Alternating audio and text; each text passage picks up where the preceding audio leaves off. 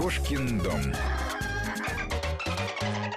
Здравствуйте, дорогие друзья, в студии Екатерина Некрасова. И сегодня у нас в Кошкином доме необычный гость, э, не ветеринар, как мы привыкли, не зоозаводчик, а человек, которого можно представить, называя разные, причем очень разные профессии, но самая актуальная из них сегодня, и это прекрасно, по-моему, это режиссер-документалист Сергей Стрижемский. Сергей Владимирович, здравствуйте. Здравствуйте. Давайте сразу для поколения 30 плюс э, скажем, что да, это именно тот самый Сергей Стрижемский, пресс-секретарь Бориса Ельцина и помощник Владимира Путина. А для молодых, наоборот, может быть, как раз этот э, этап вашей жизни, биографии несколько удивителен, потому что те, кто любит документальное кино и живую природу, знают вас уже именно как документалиста, как автора сколько? Э, больше 60. Больше 60 ваша студия сняла uh-huh. фильмов, и фотовыставки у вас были. А для меня лично поскольку я знала и ту, и ту вашу ипостась, но не знала третью, что вы профессиональный охотник, трофейный охотник, и, как я прочитала, один из самых активных э, в России. Как это все у вас умещается, если успеем, поговорим. Но э, пока у нас есть совершенно конкретный повод, потому что на телеканале «Моя планета» вышел ваш новый, последний по времени фильм «Кровавые бивни». Фильм об охоте на слоновую кость, о массовых убийствах. Не об охоте, а о браконьерстве. Да, да, о браконьерстве, о массовых убийствах э, слонов боев, которые происходят, как выясняется, ежечасно буквально, и вот и в эти минуты, наверное, тоже. И, ну, собственно, фильм такой очень жесткий и откровенный о преступлениях, по сути, целых стран, которые связаны с браконьерством. Фильм уже имеет много наград, в том числе «Золотой орел» как э, лучший неигровой фильм. Я вас с этим поздравляю. Спасибо. И поздравляю с премьерой тоже. Этот фильм я посмотрела, он действительно произвел на меня очень большое впечатление и по фактам, которые там содержатся, и по уровню журналистского расследования. Но давайте, знаете, э, начнем разговор все-таки с того, с чего все началось, с чего начались ваши отношения с дикой природой э, когда-то давно, и с чего началась эта история со слонами в частности. Ой, ну, дикая природа, если брать детство, то, конечно, там никакой охоты не было, там были грибы, да, много-много грибов каждый год, э, много выездов вообще на, на, на природу, это и э, Черное море, это Крым, это и Истринское водохранилище, потому что у нас дача была и остается в районе, в этом районе э, недалеко от города Истры. Поэтому можно сказать, что родители так при, привили правильное отношение к природе. То есть стремление проводить много времени на природе было привито давно.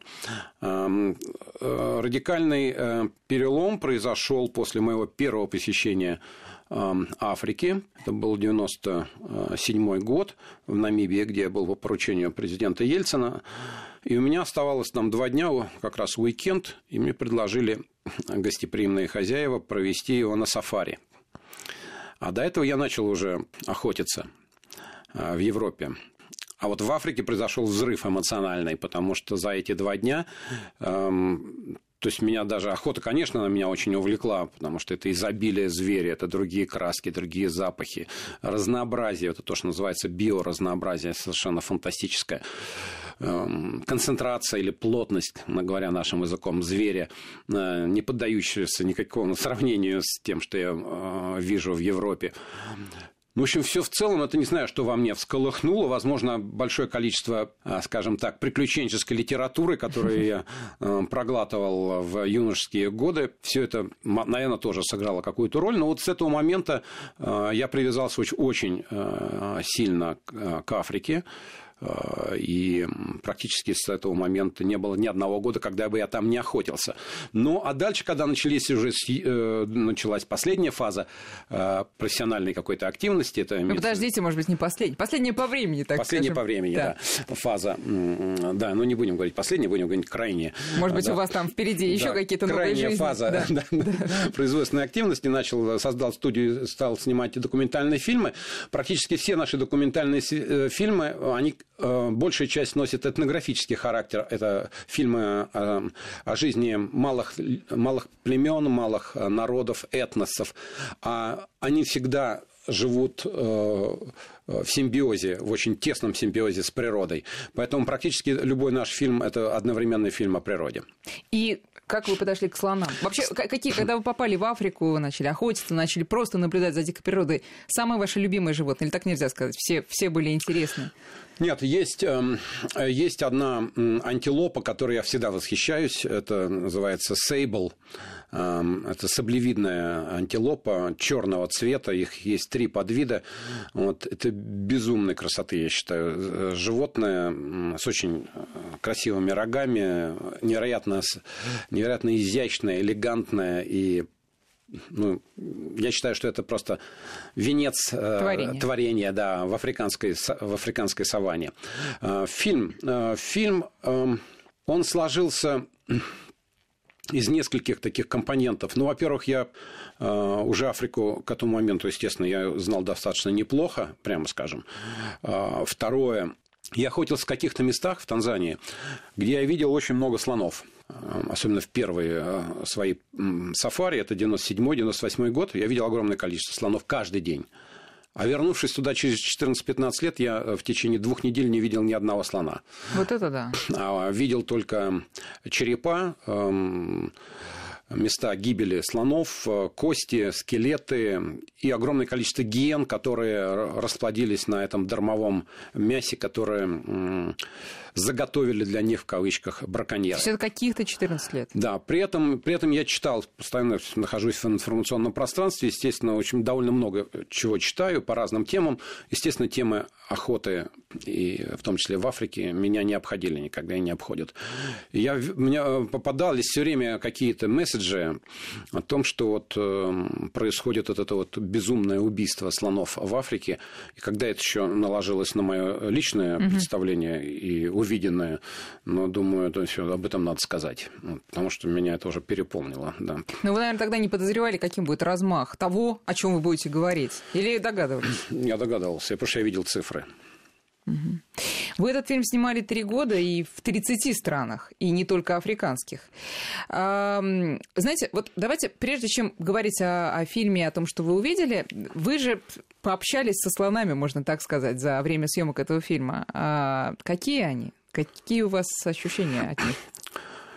Ну, слон, конечно, фантастическое, фантастическое животное, вот, э, исключительно э, умное, и я думаю, что там э, интеллект, может быть, недостаточно изучен, но это где-то на уровне, наверное, дельфинов.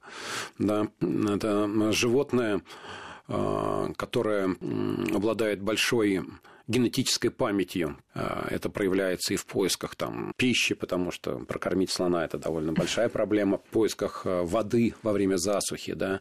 Они знают прекрасно, где э, им сделали больно вот, эм... Меня, кстати, поразило, э, поразили кадры, как э, слоненок э, в специальном ну, лагере, да. где, где их восстанавливают, реабилитируют. Питомники после... таком, да. Питомники, угу. да, слоненок сирота после того, как у него убили угу. родителей.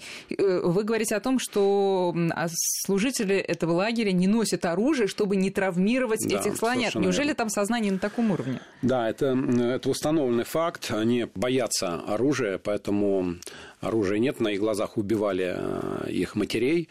Вот. И этот момент тоже очень, очень важный, да, в психологическом плане, для того, чтобы понять, что такое, что такое слоны. Да. Скажем, раненые слоны, возвращая, уже выпущенные на дикую природу, раненые браконьерскими э, стрелами, возвращаются к людям для того, чтобы инстинктивно понимая, что эти люди пом- помогут им. Что вот, люди они... бывают разные. Понимаю. Люди бывают разные, но они возвращаются туда, где им помогут. Где им помогут. Да.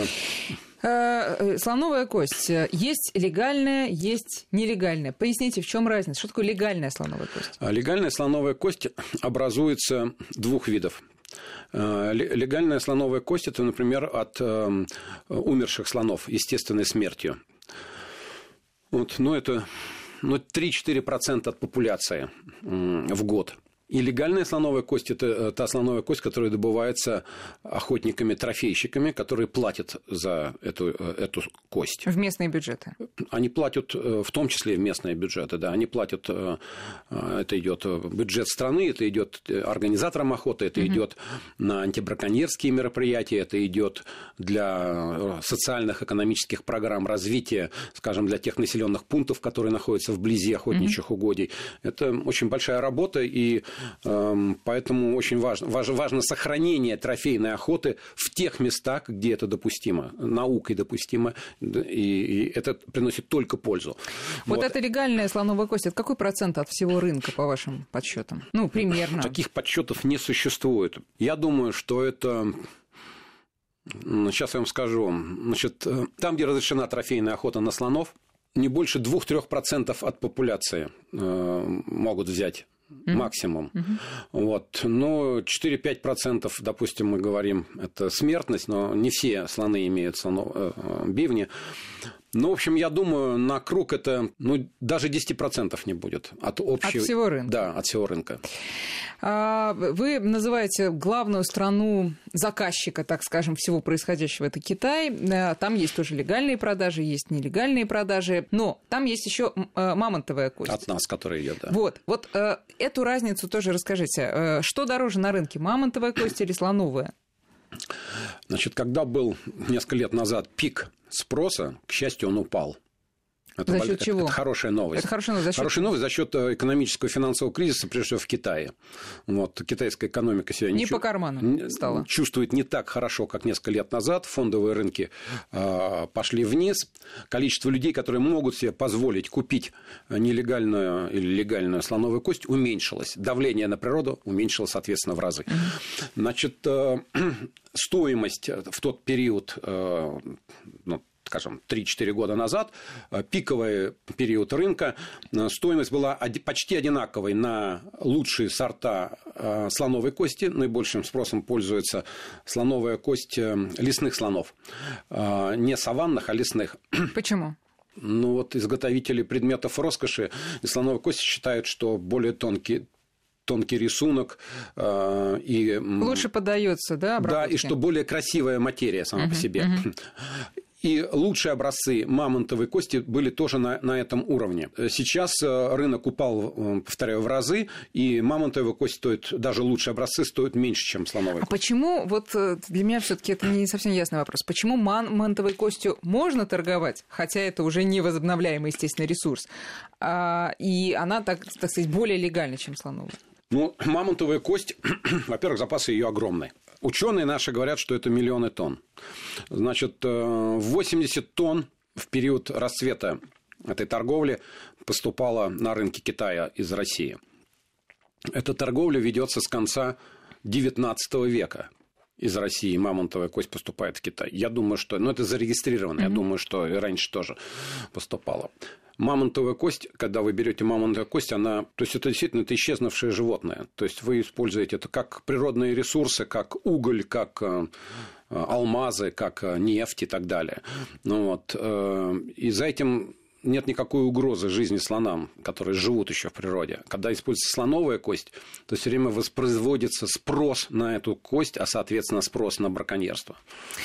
Э, только слоны в таком э, положении. Мы, мы сейчас будем более подробно говорить о, собственно, опасностях, э, которые, которые не только слоны подвергались, но и ваша съемочная группа в частности. Но если брать в целом, вот Африку вы ездили, только слоны в таком положении, и там носороги тоже, о которых вы упоминали, или это гораздо более широкая проблема?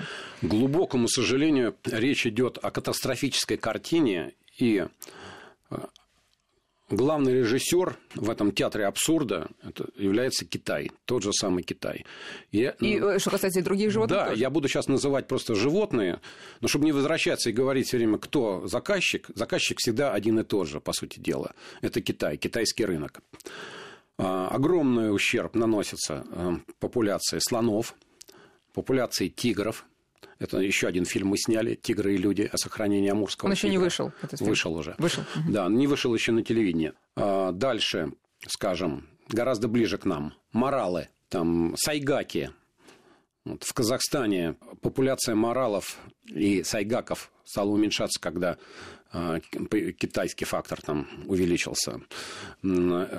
Такое есть животное очень трогательное, называется пангалин. Это а, типа такого броненосца, он весь покрыт чешуйками. Угу. Из Африки вывозится 100 тысяч в год в Китай. 100 тысяч в год. Как используются эти Используются в медицине, чешуйки? прежде всего. Угу. Да, они их убивают, снимают, эти, снимают э, всю эту броню, все эти чешуйки и нелегально вывозят в Китай. То есть сегодня на грани уничтожения. И так далее, и так далее. Акулы, эм, дальше бабочки, обезьяны, гориллы, э, шимпанзе, которые вывозятся нелегально, опять же, в Китай для сафари-парков. Когда ловят шимпанзе, э, шимпанзе ловят 10, доходит до потребителя только одна, остальные Почему? погибают. Погибают. Ну, Сергей Владимирович, сейчас мы сделаем перерыв небольшой, а потом вернемся в студию. Кошкин дом. Кошкин дом. Продолжаем разговор. Я напоминаю, сегодня наш гость это Сергей Стрижемский, режиссер-документалист. Именно в таком качестве сегодня он у нас э, на программе. И говорим мы, э, отталкиваемся от фильма, который вышел на телеканале «Моя планета». И, э, кстати, повтор будет 17 числа, 17 декабря. Мы остановились на том, что Китай заказчик не только, ну, по сути, всех преступлений против слонов, но и вот вы назвали много других животных. А Почему это так происходит? Почему законодательно это никаким образом не регулируется в Китае? И какие там вообще законы на этот счет? Регулируется. Ну, вначале о законах регулируется, но они касаются прежде всего э, внутренней флоры и фауны. То есть они свое охраняют, скажем, там за э, уничтожение панды э, чуть ли не смертная казнь. Сейчас э, наказание усиливается за уничтожение браконьерства тигров, которые живут в дикой природе. Но их осталось всего 30 в Китае. Вот. А на частных фермах, где их разводят как коров и овец, там 6 тысяч тигров. Они все идут на рынок вот, потому что все, что э, можно увидеть в этой большой кошке, э, вот, скажем так. Это только ее шкура. Нет, э, значит, э, большой тигр стоит 50-60 тысяч э, долларов. И все, что несет в себе тигр, все идет на рынок. И все используется. Шкура, мясо, потому что вы можете найти места, где вас накормят биштексом за 500 долларов, скажем, там, э, тигриного мяса. И это тоже легально? Это легально и нелегально, но они уже признают, что теперь... Раньше было запрещено, теперь признают, что тигриные шкуры продаются с этих ферм. Усы, э, эти самые а усы что? клыки, тоже для медицины или для сувениров. Клыки, кости. В Южной Африке не хватает Китаю, китайскому рынку, не хватает напитков, так называемое тигриное вино. Ну, то есть, это спиртовая настойка на, на костях причем огромное количество фальсификатов, и мы это доказали в этом фильме, как раз купив э, в сувенирных магазинах э, так называемое тигриное вино, отвезли на анализ ДНК в Петербурге, и там нашли э, что угодно, ДНК коровы, да. Угу. Это ясно совершенно, что такой спрос, то количество тигров, которые существуют, не, не может удовлетворить. Да. Так теперь в Южной Африке существуют специальные фермы по разведению львов для продажи не львов, а скелетов и костей львов э, в Китае. Спрос рождает предложение. Почему теперь это происходит? Все дело в так называемом менталитете, который вскормлен э, многовековыми традициями, мифами, легендами и суевериями. Потому что, скажем, тигр – это одно из четырех священных животных Китая, там дракон, еще и так далее. Вот. И считается, что съев э, кусочек тигра, ты получишь ту удачу, ту силу и то процветание, который символизирует в китайском менталитете это, это, животное. это животное. И так далее, и так далее, и тому подобное. Плюс еще какие-то ну, совершенно несус, несусветные, не подтверждаемые ни одной медицинской культурой мира, не медицинской наукой мира, э, представление о том, что, скажем, протертый рог носорога носороги тоже находятся в этом списке а, уничтожаемых а, активно животных ради китайской и вьетнамской медицины. Вот. Якобы он помогает при онкологических заболеваниях или повышает сексуальную, сексуальное долголетие мужчин. Слушайте, Сергей Владимирович, подождите, но э, любые суеверия и да. мифы и легенды, они регулируются государством при желании, да? Почему же у государства, в частности у Китая, но я так понимаю, что не только Китай, но и вообще вся Азия, э, многие страны Вся. Азия, совершенно верно. Вьетнам отобрал у Китая уже э, печальное лидерство в части э, нелегального рынка на носо- э, носорожий рог. Почему э, государство не хочет э, отрегулировать этот вопрос? Вы назвали правильное слово желание, при желании. Нет этого желания. Вернее, теперь это желание стало появляться под диким напором, нажимом общественного мнения международного. И вот появились ужесточения законов, о чем мы с вами как раз говорили, только под нажимом общественного мнения. Теперь В скажем... лице кого? Вот этой конвенции Нет, это СИТЕС, это мало что, мало что стоит вообще. Э, Это прежде всего Организация Объединенных Наций. Это, А, бо- то есть это больш- уровень уже самый высокий. Да, это э, администрация президента Барака Обамы, которая очень много сделала для оказания давления на Пекин по изменению их позиции по слоновой кости. И огромное завоевание то, что с 31 декабря этого года Китай официально запрещает использование, торговлю э, слоновой костью э, на территории Китая. Ой, слушайте, это очень хорошая новость. Это хорошая новость, да, она с прошлого года.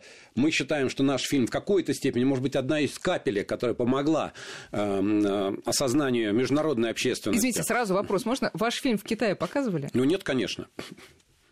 А где? А где из тех стран э, Африки и Азии, которые где-то показывали?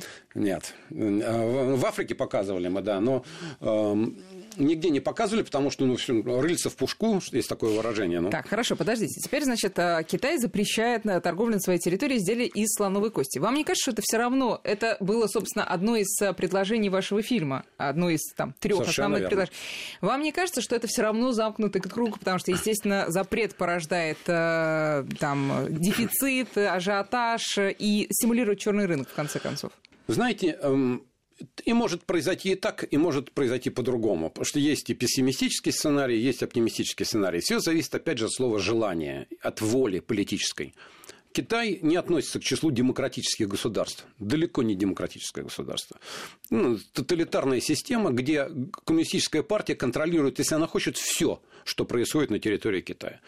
Они наперечет знают всех, кто производит э, предметы из слоновой или из мамонтовой кости. Потому что это же все же регулируется, ввоз легальный. Да? И не, не зря они иногда для того, чтобы выпустить пар, они арестовывали э, крупных торговцев нелегальных, по-моему, даже расстреливали, вот, сжигали. Показательно. Да, показательно. Сжигали какое-то количество слоновой кости и изделий из нее. Поэтому, если они всерьез захотят, к тому же есть зам- замена, они, одна, одно из оснований, почему они, одно из прикрытий, за которое они прятались, они говорили, это наша большая традиция косторезания.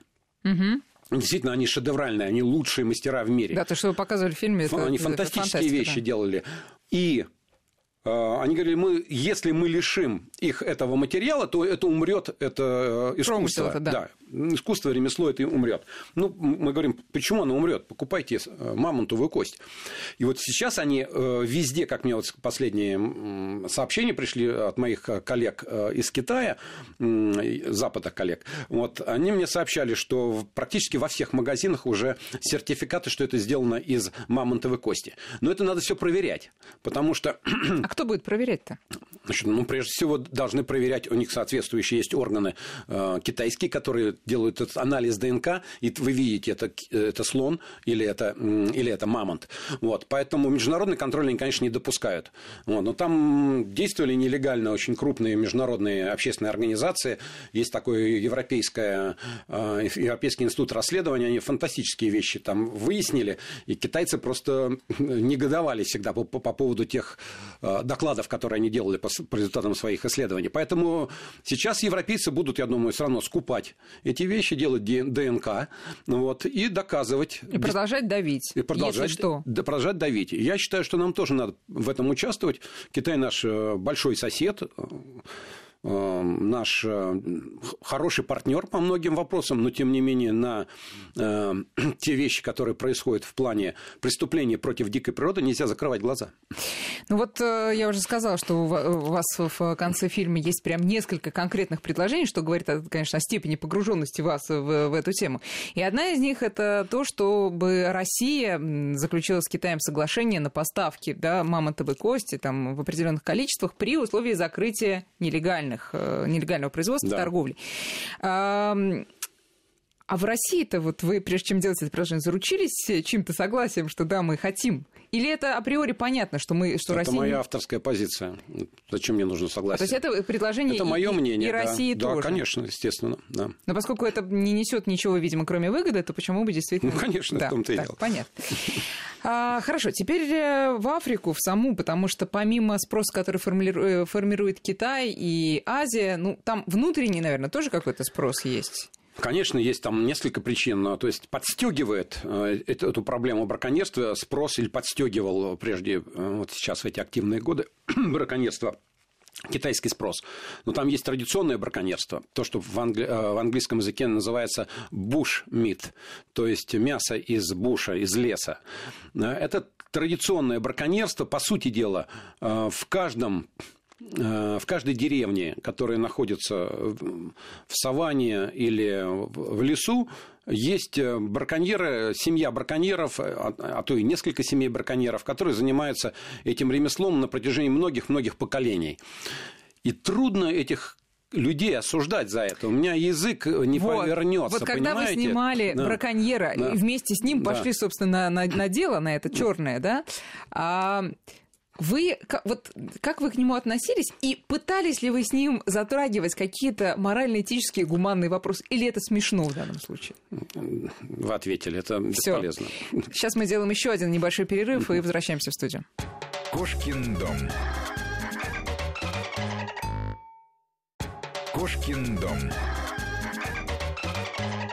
Начинаем последнюю часть нашей программы. Сегодня у нас в гостях Сергей Стрижемский. Мы говорим о браконьерстве в странах Африки в связи с фильмом, который вышел на телеканале «Моя планета». Фильм э, под названием «Кровавые бивни» о браконьерстве на слонов. Ну, Сергей Владимирович нам рассказывает и, естественно, о преступлениях, которые совершаются против других животных. И вот про африканских браконьеров. Вы снимали и бывших браконьеров, которые стали, наоборот, защитниками и отлавливают теперь нынешних. А что их сподвигает? Там зарплата хорошая, что ли, или что? А, Два мотива. Страх быть убитым. Э, И второй, когда... Потому что, как вы говорили, что их очень часто убивают просто на месте, Да, не разбираясь. да, абсолютно правильно. Это происходит постоянно, и никто не считает, сколько их убивают. Да. Сколько рейнджеров убивают, считают еще, а этих нет. И Так, так и оставляют, потому что саванна все съест. Да, и там не больше двое суток, от человека ничего не остается. Но вот, что касается мотивации, значит, и постоянный заработок. Страх, всегда семья, как правило, через какое-то время начинает давить на человека, потому что опасается, особенно если он уже взят уже на мушку, скажем так, и его предупреждают еще несколько раз, если в следующий раз возьмем, то пеняй на себя, вот, то семья оказывает очень большое давление. И второе – это возможность постоянного заработка. Ну и показывает это международная практика, это не только в Африке, это и в России. Многие браконьеры, они становятся хорошими очень егерями и э, рейнджерами. Вы э, э, снимали много, в том числе и скрытой камеры. Вообще, как вам относились местные? Все-таки вы, естественно, совершенно европейского вида человек, да еще и с- со съемочной группой. Э, Но э, вот когда мы снимали наши этнографические фильмы, у нас всегда была поддержка, понимание, любопытство. Любопытство всегда хорошо. Плюс мы всегда а, чем-то расплачивались. Мы не приезжали просто так вот э, с пустыми руками. Плюс мы готовили эти съемки, всегда людей предупреждали о том, что приедет съемочная группа. Договаривались со старейшинами, там, с шаманами или с кем- Охотно еще. они шли на это? Как правило, да. У нас проблем никаких. Я не могу вспомнить проблем, чтобы у нас вот при такой подготовке какие-то возникали проблемы. По-моему, только один раз, но это по пьяни э, люди перевозбудились на свадьбе в Эфиопии, в долине реки Ома.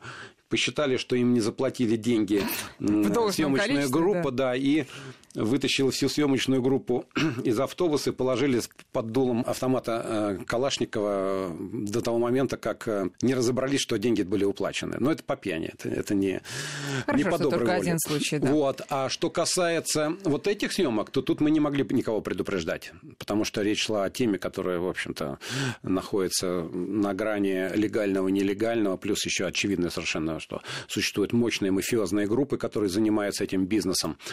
Поэтому мы работали часто инкогнито, нам помогали очень скрытые камеры. Наиболее тяжелой была эта работа, скажем, э, скажу, в азиатских странах, особенно в тех, в тех азиатских странах, которые э, граничат с, с Китаем. Э, Скажем, в Лаосе или Бирме есть районы, где центральное правительство не играет никакой роли, они контролируются повстанцами разных этнических группировок, находятся на границе с Китаем. И эм, собственно говоря, на протяжении съемок я не видел ни одного европейского лица. Поэтому появление наше в каких-то местах, оно не вызывало... Да, за нами сразу ходило, скажем, да. в казино огромное количество людей, вот, которые следили, просто следили за нашими руками, к тому же мы обвешанные аппаратурой. Mm-hmm. Вот, иногда приходилось снимать просто на айфоны там, и так далее. Вот, арестовывали, да, выпускали. Ну, что делать? Мы использовали тогда местных людей. На местных людей одевали камеры скрытые mm-hmm. и отправляли их в те точки, куда мы не могли попасть О, сами. Это вы изобретательные очень. Ну, стараемся. Да. А скажите, пожалуйста, Сергей Владимирович, отношение к животным вообще в принципе, просто хочется понять в Африке. Учитывая размах браконьерства, ну, понятно, что отношение такое потребительское. Это везде и у всех так, и ко всем ли животным? И вот если сравнить с нашим отношением, ну, взять среднестатистического там, россиянина, он э, ест говядину закрытыми глазами, не задумываясь, но при этом очень любит свою собаку, она у него член семьи.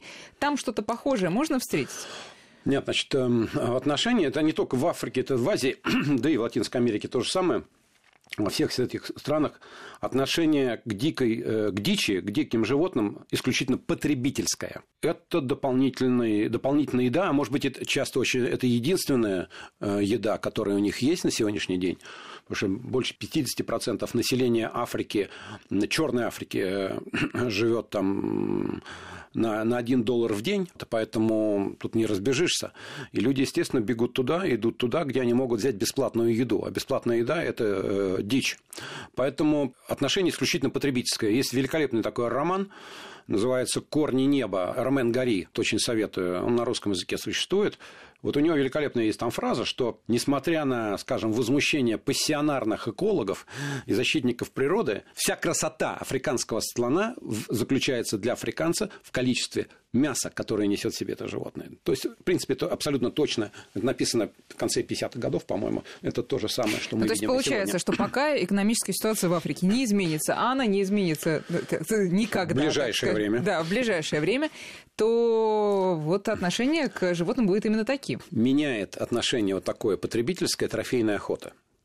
Как это ни парадоксально. Почему? Потому что в глазах населения появляется смысл сохранения этих животных, хотя бы части этих животных, потому что за них платят. То есть они понимают, что если они их не убьют, а приедут э, трофейные деньгами, охотники, да.